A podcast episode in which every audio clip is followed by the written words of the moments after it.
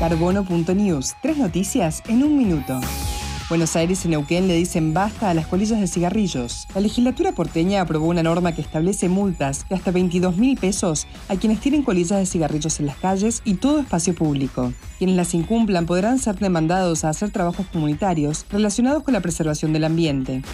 Buques pesqueros chinos amenazan el mar argentino. Los barcos pesqueros chinos permanecen en el epicentro mundial de la pesca ilegal que bordea la zona económica exclusiva argentina, en busca del calamar. El calamar es el alimento principal de especies como la merluza. Junto con el plancton, es la base de la cadena alimentaria del Atlántico Sur.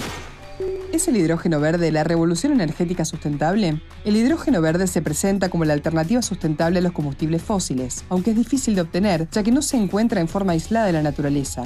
Sus costos de producción están disminuyendo y los expertos coinciden en que es uno de los métodos más ecológicos de obtención de energía. Encontrará esta y más información en carbono.news. Pensamiento crítico y científico para un planeta sustentable.